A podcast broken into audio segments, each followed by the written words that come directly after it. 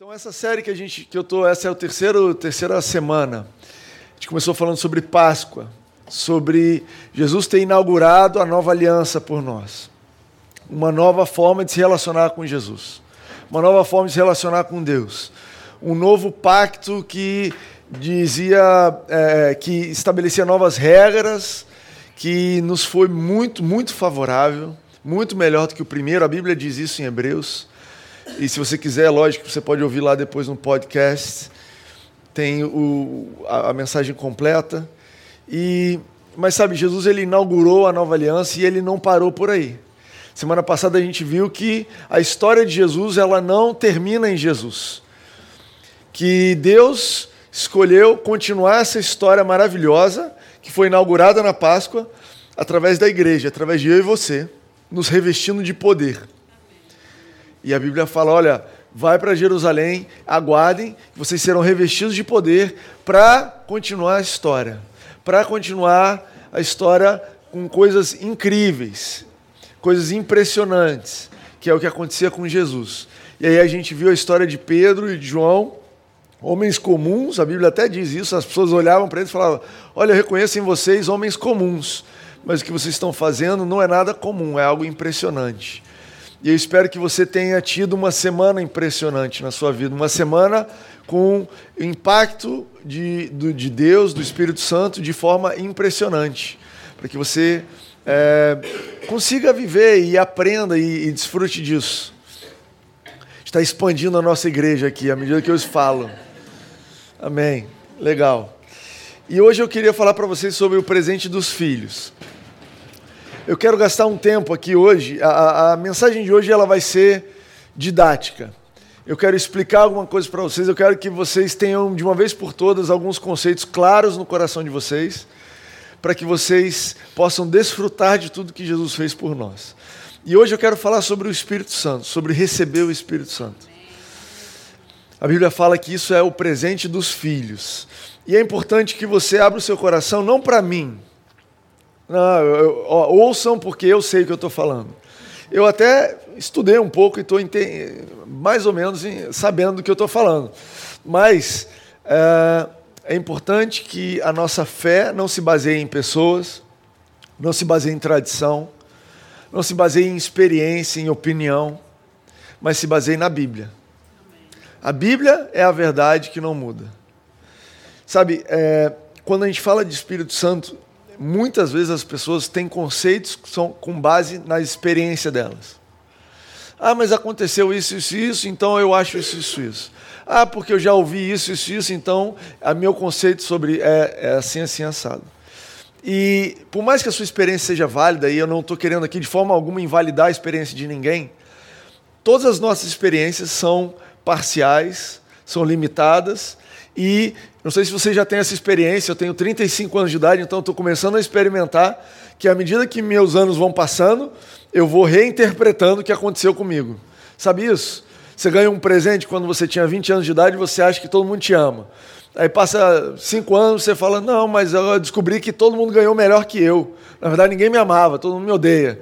Aí passa mais uns cinco anos e você descobre que, olha, tem gente que não ganhou nem nada. E aí você vê o sacrifício que alguém teve para te dar aquele presente que não foi igual de todo mundo, mas foi o que deu para você. Aí você acha que te amam mais ainda. Aí passam cinco anos, sabe isso? A nossa experiência ela é reinterpretada à medida que a nossa perspectiva aumenta. É por isso que a gente não pode concluir e ter conceito sobre coisas de Deus e Espírito Santo e a Bíblia ou, ou Jesus que sejam baseados na nossa experiência, porque daqui a 5, 10 anos você vai ter uma nova interpretação e você fala, nossa, construí a minha vida em cima de uma experiência que tinha uma interpretação de um, momentânea, de um entendimento limitado, e agora eu tenho, a minha vida inteira veio abaixo, porque eu descobri que aquela minha experiência que parecia X era Y. Você vê isso muito acontecendo nas igrejas, isso afetando muito a fé das pessoas.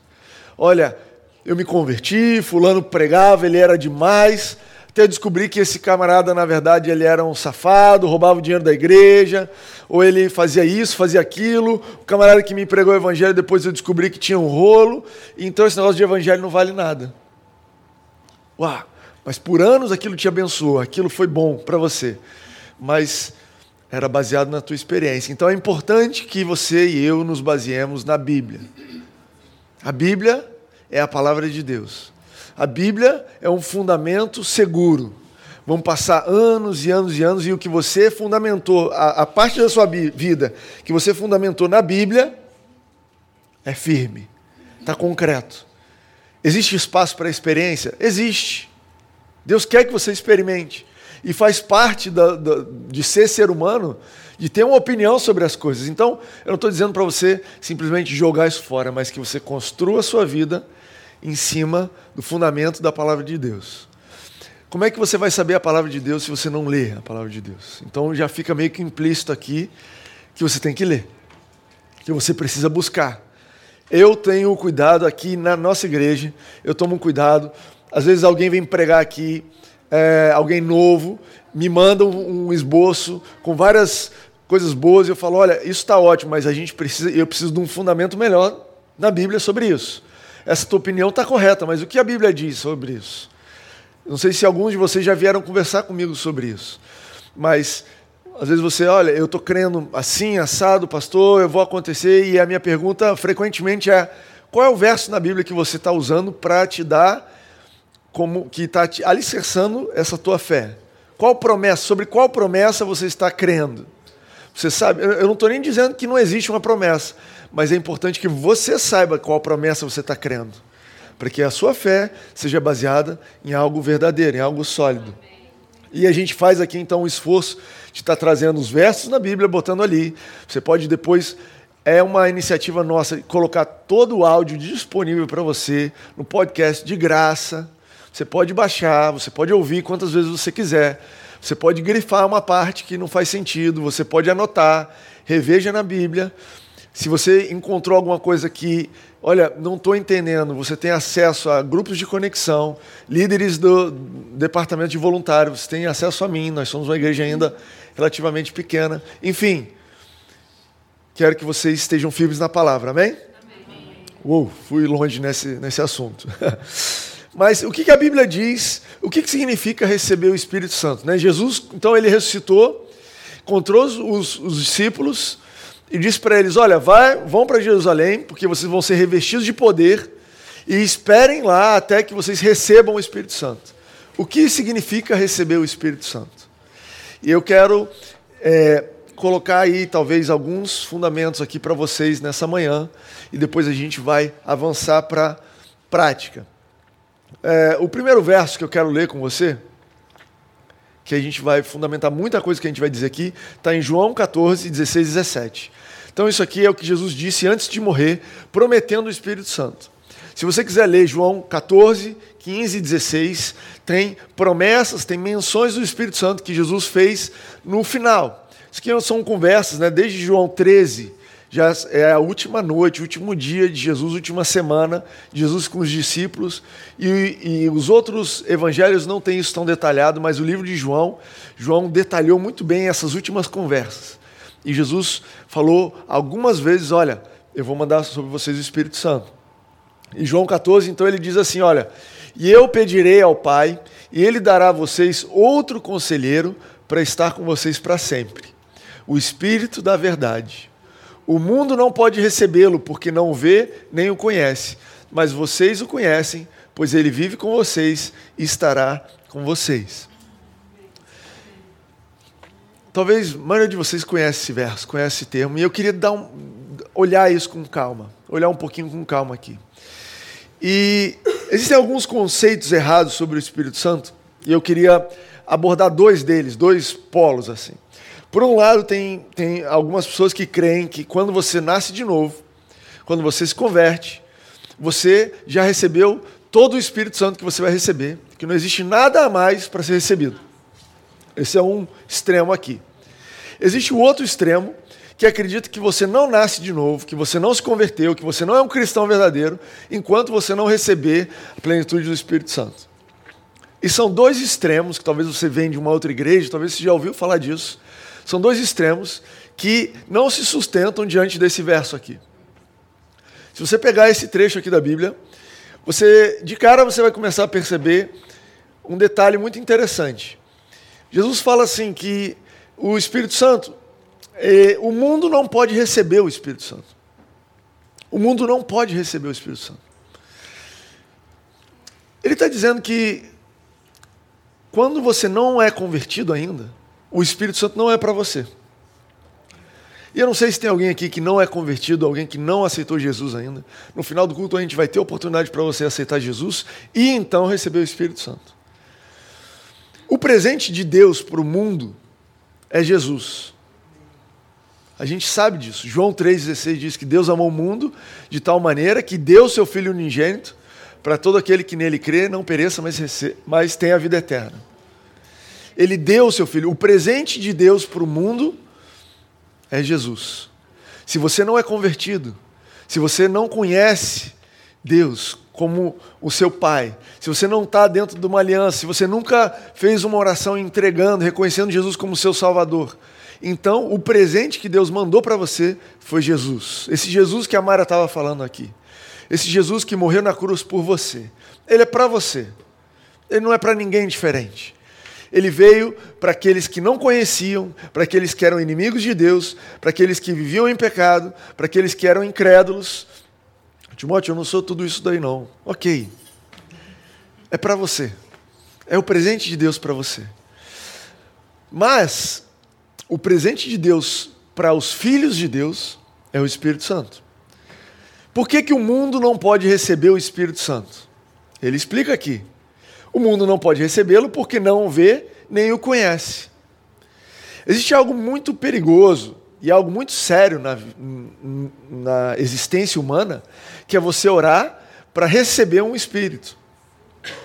Você, na nossa cultura brasileira, a gente conhece, existe essa, o conhecimento dessa coisa mística de receber espírito, e você tem uma porção de religiões que recebem espíritos. E é extremamente perigoso você falar do Espírito Santo para alguém que não nasceu de novo ainda, porque essa pessoa vai estar tá abrindo o coração dela, olha, eu quero receber um Espírito, quero receber o Espírito, mas ela não conhece qual Espírito está entrando, não conhece, não é capaz de entender, interpretar o que está acontecendo. E quando você abre o seu coração para coisas espirituais sem ser guiado pelo Espírito Santo, você está suscetível a uma porção de problemas. Timóteo, agora você me preocupou. Agora eu estou tenso aqui. O que, que, que, que aconteceu? Você que é nascido de novo, não tem que se preocupar com isso.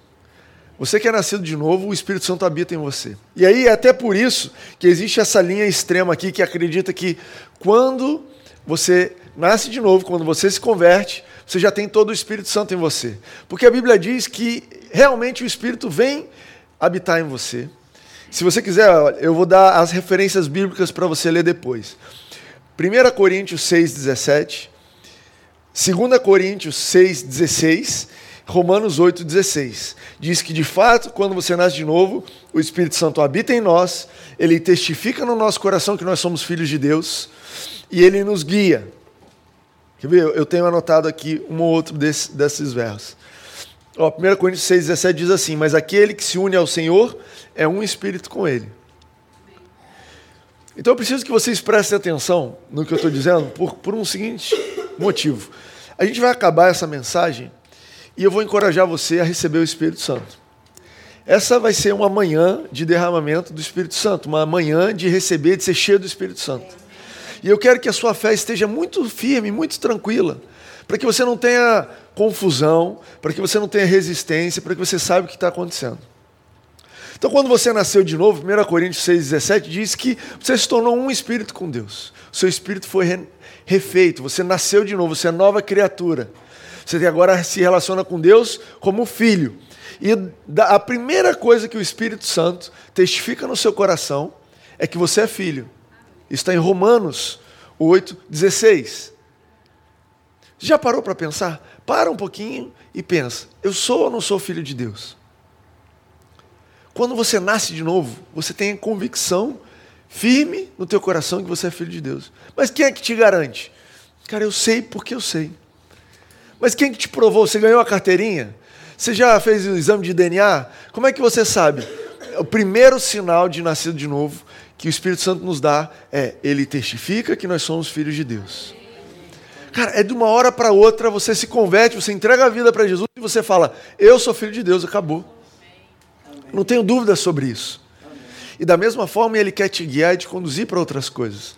Então, sim, quando você nasce de novo, você recebe o Espírito Santo, no sentido de ele está habitando em você, ele testifica no seu coração. Mas existe uma experiência sequencial, subsequente. De outra forma, esse versículo não poderia ser verdade. Porque ele está dizendo assim: olha, o mundo não pode recebê-lo porque não o vê nem o conhece. Mas vocês o conhecem, pois ele vive com vocês e estará em vocês. Você vê claramente que existe um envio do Espírito Santo para quem já tem o Espírito Santo, para quem já conhece ele, para quem ele já está em nós. E é interessante isso porque, se você pegar a velha aliança, ninguém tinha o Espírito Santo dentro deles. O Espírito de Deus ele já era a favor de Israel, ele já era com Israel, já habitava com eles, onde ia o povo de Israel andava, os judeus andavam, a arca da aliança estava com eles, a presença de Deus estava com eles.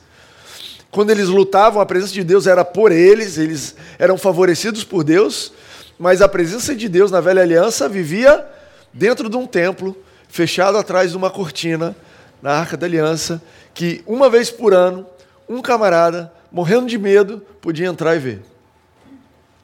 Uma vez por ano, uma pessoa tinha acesso, que você hoje tem acesso o dia inteiro. Mas a Bíblia diz que quando Jesus morreu, ele disse: Está consumado e que o véu, esse, essa cortina, foi rasgado de cima a baixo. E Deus, que estava confinado ali naquele lugar, pôde sair e habitar no nosso coração. E ele, então, o que na velha aliança ele estava com o povo e a favor do povo, agora na nova aliança ele pode dizer: olha, o Espírito Santo vocês o conhecem, porque ele vive com vocês e estará com vocês. Se você for ler lá João 16, 13, diz assim: Mas quando o Espírito da verdade vier, ele os guiará a toda a verdade. Não falará de si mesmo, falará apenas do que ouvir e anunciará a vocês as coisas que estão por vir. Era esse que eu queria ler? Não. Ah, 2 Coríntios 6,16 diz assim: Pois somos santuários de Deus vivo, como disse Deus, habitarei com eles e entre eles andarei. Serei o seu Deus e eles serão meu povo. São cláusulas da nova aliança que a gente viu há dois domingos atrás. Deus dizendo: Olha, eu vou fazer uma nova aliança com eles, todo mundo vai me conhecer. E ele estava falando desse Espírito Santo em nós. Mas eu queria deixar muito claro através desse verso aqui, e depois vocês podem ler outros versos, e a gente vai ler uma história aqui sobre isso, onde a Bíblia deixa muito clara que existe um evento depois de você se converter para você receber o Espírito Santo que não é algo que você pode receber quando você é um pecador, quando você ainda não se converteu, que quando você não se converteu, você recebe Jesus, e uma vez que você recebeu Jesus, o Espírito Santo vem estar dentro de você, e aí você tem algo que a Bíblia chama de receber o Espírito Santo de uma forma plena. Existe esse receber. Também não é o outro extremo aqui quando diz que, não, você só se converte quando você recebe o Espírito Santo de forma plena. Não pode ser, porque esse verso está dizendo que o mundo não pode recebê-lo. Então, para receber, você não pode ser não convertido, você já tem que estar convertido. E eu estou dando essa base toda para que você saiba que o Espírito Santo é para você, que já nasceu de novo. Que receber o Espírito Santo é uma experiência que Deus quer que você tenha, você que nasceu de novo. Amém? Olha que interessante, Lucas 11. Lucas 11, Jesus, no meio de uma história o escritor do livro ele começa a dar uma dica sobre isso, sobre essa história de ser um presente para os filhos. Olha o que diz Lucas 11, 11, 13, diz assim, qual pai do meio de vocês, se o filho pedir um peixe, em lugar disso lhe dará uma cobra, ou se pedir um ovo, lhe dará um escorpião?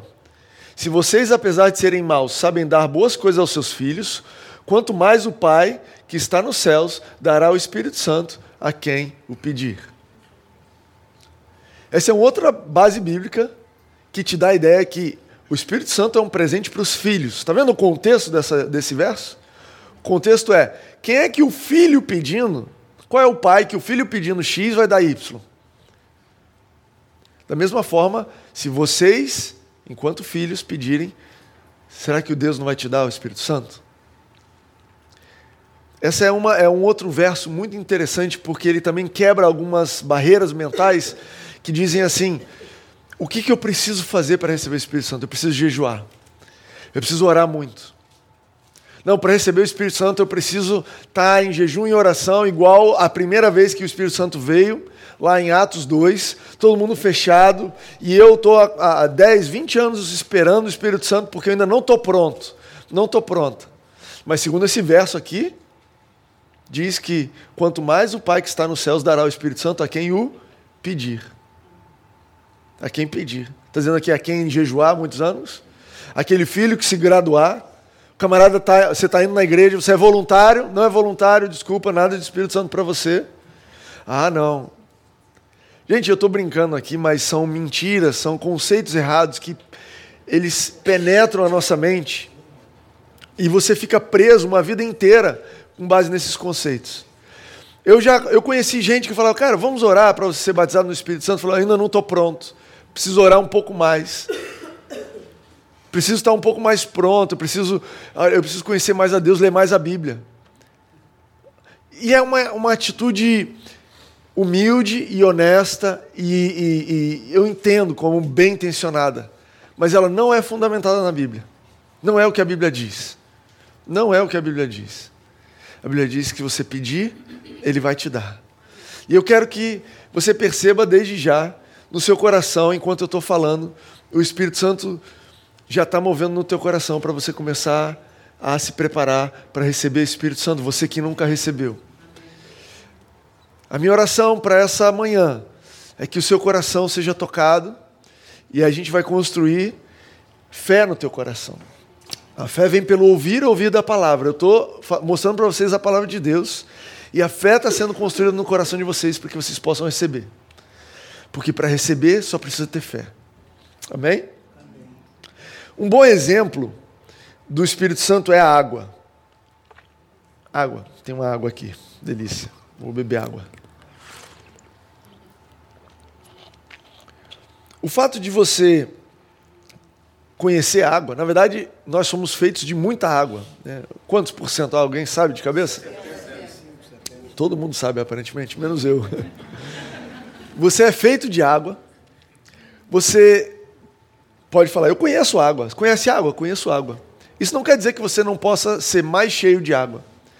Isso não quer dizer que você não possa ser. Olha, eu, uma coisa é eu conhecer água, mas eu quero ser cheio de água.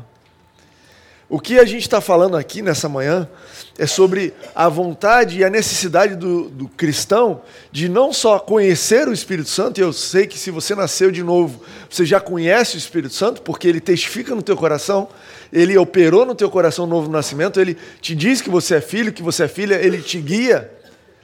Eu não estou dizendo sobre conhecer o Espírito Santo, mas estou falando sobre ser cheio do Espírito Santo. Eu posso conhecer água, eu posso beber água, eu posso pular numa piscina de água. E é tudo água, e é tudo mesmo Espírito Santo. Eu não estou tentando apresentar um novo Espírito Santo para você, mas as experiências são radicalmente diferentes, concordam? Agora, se um gole d'água, se um gole do Espírito Santo, se o fato de simplesmente conhecê-lo já é maravilhoso, alguém se poderia se opor a ser cheio do Espírito Santo? Faz algum sentido você falar, olha, eu gosto do Espírito Santo, mas só um copinho. Cheio, aí eu estou fora. Cara, não tem nada de prejudicial no Espírito Santo. Zero. E é interessante que a Bíblia compara ele à água, que é exatamente a mesma coisa. Você não pode beber água demais, não existe tal coisa como, olha, você está com muita água, você vai no médico e fala, olha, o seu problema é que você está com muita água. Você precisa, de be precisa beber menos água, um pouquinho mais de Coca-Cola para equilibrar aí a sua vida. Não existe isso. E é incrível que eu acho que Deus fez, faz algumas coisas os exemplos, eu, por exemplo, estou usando o exemplo de água, mas eu não fiz a água. Eu observo a natureza e eu falo, nossa, isso tem tudo a ver com isso. Mas Deus, eu acredito que Ele pensava em nós e falava, hum, Espírito Santo, como é que eu vou explicar para esse pessoal? Pessoal da Nova, Ipanema de manhã, dia, pô, domingão, sol, o pessoal não vai estar tá entendendo. Eu vou criar algum elemento na natureza para explicar para eles. E eu acredito que Deus criou a água para explicar para a gente sobre o Espírito Santo. e não o contrário. Eu acredito que Deus inventou a água no mundo inteiro chuva, oceano, rios, evaporação, poço de água, fonte de água, tudo isso para que você e eu pudéssemos entender o Espírito Santo. Esse é o tanto que ele nos ama. A criação toda é para isso. E aí você tem duas histórias na Bíblia. Deixa eu ver se eu trouxe alguma delas aqui. Ah, trouxe a João 7. João 7, 37 e 39, Jesus, ele vira no meio de uma festa que chamava de Festa das Águas, né? e ele vira e fala assim: se alguém tem sede, venha a mim e beba. Quem crer em mim, como diz a Escritura, do seu interior fluirão rios de água viva. E aí João acrescenta, né, fora das aspas, ele estava se referindo ao Espírito que mais tarde receberiam os que nele crescem.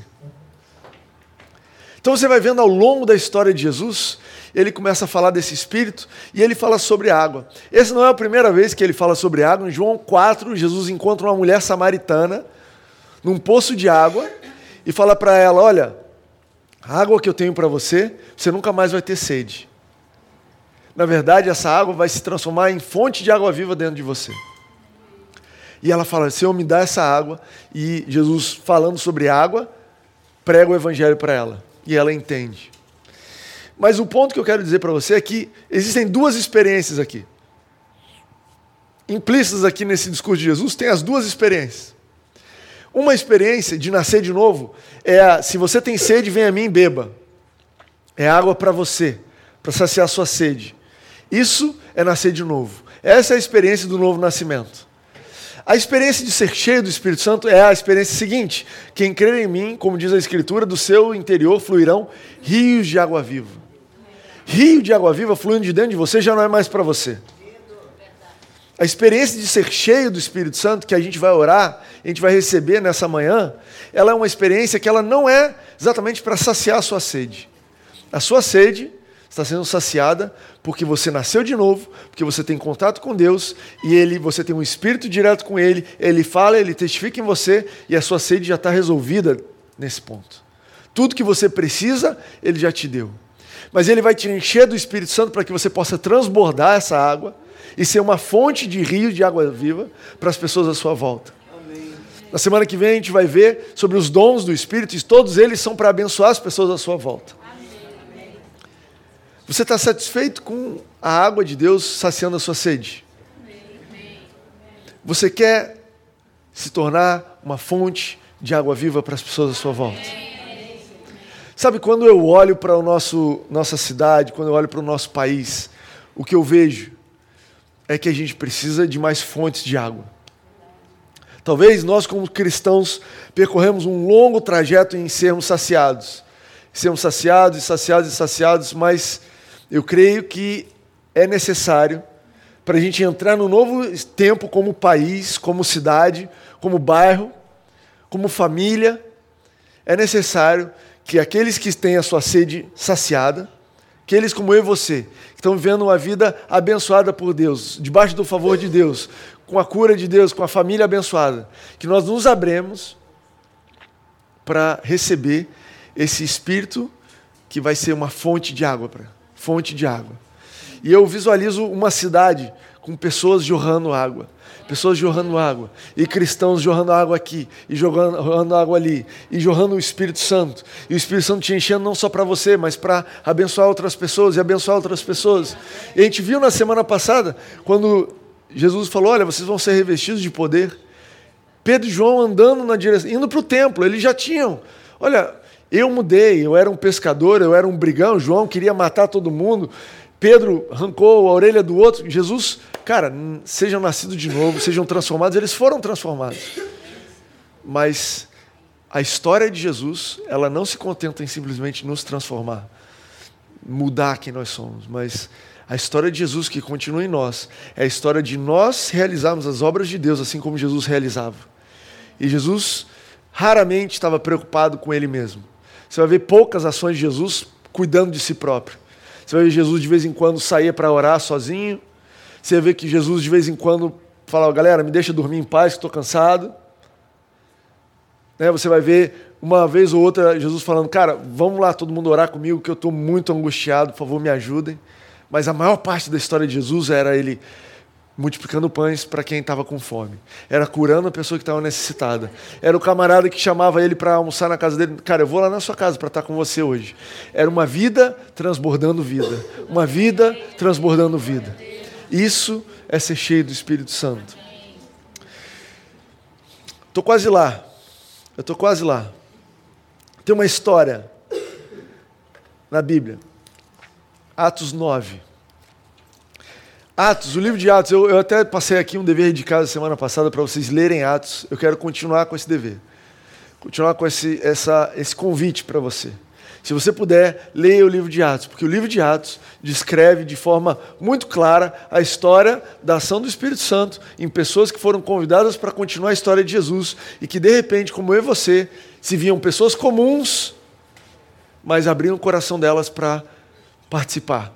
E aí você tem. É, são cinco citações, cinco é, histórias narrativas sobre pessoas recebendo o Espírito Santo. Começa em Atos 2, onde os apóstolos recebem o primeiro envio do Espírito Santo, e depois tem Atos 8, Atos 9. Atos 8 foi Samaria, Atos 9, Paulo, depois Atos 10, Cornélios, depois, Atos 19, a igreja de Éfeso. São eh, cinco casos, cinco histórias narrativas sobre o recebimento do Espírito Santo. E eu queria ler com vocês rapidinho, rapidinho mesmo, porque eu quero tempo para orar.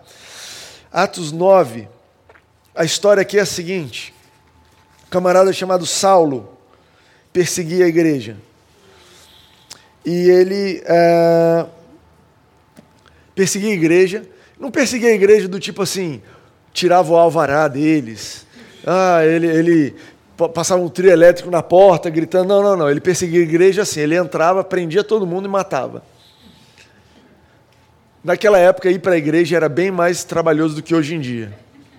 A gente vive num tempo onde ir para a igreja é mais confortável e a gente faz um trabalho aqui para ficar cada vez mais confortável.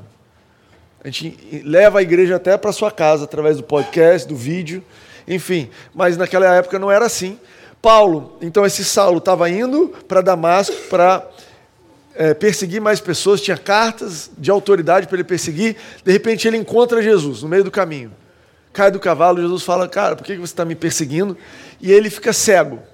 E ele vai e se, é, se abriga então num, num lugar. E aí Deus vira para Ananias, Deus aparece para Ananias e fala: Ananias, quero que você vá orar com um camarada. Eu quero que você vá orar com Saulo. Isso tudo está em Atos 9, você pode ver a história depois. E aí Ananias fala: Não, Jesus, não, Deus, esse cara aí não quero não. Parênteses. Quando eu falo para vocês que rios de água viva vão fluir de dentro de você, você está imaginando crianças necessitadas e pessoas que estão precisando. Mas sabe, muitas vezes nós somos chamados para estender a graça e a bondade de Deus para pessoas que nós reconhecemos que não merecem. Nós reconhecemos que não merecem. Tem um casal que vai vir pregar aqui em junho, pessoal lá do Ceará, Roberta e Jorge, e eu os conheci e eu passei um tempão com eles conversando sobre o trabalho que eles faziam na cadeia de pregar o evangelho para pessoas que mataram, seguiam matando, torturavam, rebelião na prisão, faziam atrocidades. E o Espírito Santo convidava eles a arriscar a vida deles todos os dias para estar ali na cadeia, para estar pregando, para estar trazendo alimento, para estar ajudando pessoas que claramente não precisavam. Sabe, quando você abre o seu coração. Hã? Claramente não mereciam. Precisavam, mas não mereciam. O Espírito Santo vai fluir de dentro de você. E nem sempre vai ser para quem você imaginava. Muitas vezes ele vai ser: olha, eu estou inaugurando dentro de você uma fonte de água viva, amém? Oh, aleluia, Deus, é isso aí. Então vamos lá, você vai abençoar esse fulano que está te perseguindo. Opa! Não, aí não. Aí não. Aí eu quero voltar atrás, espera aí, não é isso que eu não assinei nenhum documento falando que eu ia querer fazer isso. E a Bíblia é tão, ela é tão honesta que ela conta a história de um camarada falando isso para Deus. Ela é super honesta. A verdade de Deus, ela não precisa esconder os desconfortos para mostrar a bondade de Deus. Não é sem desconforto, mas a bondade excede o desconforto, amém? Então Ananias vai lá e fala. É... Respondeu Ananias: Senhor, tenho ouvido muita coisa a respeito desse homem, que é o verso 13, Atos 9. Senhor, tenho ouvido muita coisa a respeito desse homem e todo o mal que ele tem feito aos seus santos em Jerusalém. Ele chegou aqui com a autorização dos chefes dos sacerdotes para prender todos os que invocam o seu nome. Então Ananias falou: Jesus, deixa, Deus, deixa eu deixar claro aqui. O camarada que você está querendo abençoar, o cara é mau. Ele é mau. Perseguiu a igreja lá de Jerusalém. E o Senhor disse para Ananias: Vai, vai. Esse homem é meu instrumento escolhido para levar o meu nome perante os gentios e seus reis e perante o povo de Israel. E aí, então, é lindo, o verso 17 diz assim: Então Ananias foi. Uma parte muito grande de servir o Espírito Santo está só nisso. Deus respondeu para Ananias: Vá. Verso 17: Então Ananias foi. Entendeu? Deus disse: Vai. Aí ele foi. Ananias, honestamente, Ananias estava com medo de ser morto, medo de ser perseguido. Entende isso? Medo de ser. Imagina, olha, ó, lá no morro, vamos pegar aqui o morro, o morro da Rocinha aqui do lado, o pessoal está matando todos os cristãos. Aí Jesus vira para você e fala: Eu quero que você vá lá falar com o chefe do morro. Vai orar com ele. Aí você argumenta, mas Deus, ele está matando todo mundo. Aí ele fala: Vá. Então, você vai. ok? É isso. É simples. É difícil é andar daqui até o morro. Mas é simples. 17. Então Ananias foi, entrou na casa, pôs as mãos sobre Saulo e disse: Irmão Saulo. Parênteses, pausa. Irmão Saulo. Por que, que ele está chamando Saulo de irmão? Alguma dica? Irmão! Não. É porque Paulo já tinha se convertido. Porque Saulo já tinha conhecido Jesus. Então ele não era mais Saulo, seu criminoso, era irmão Saulo.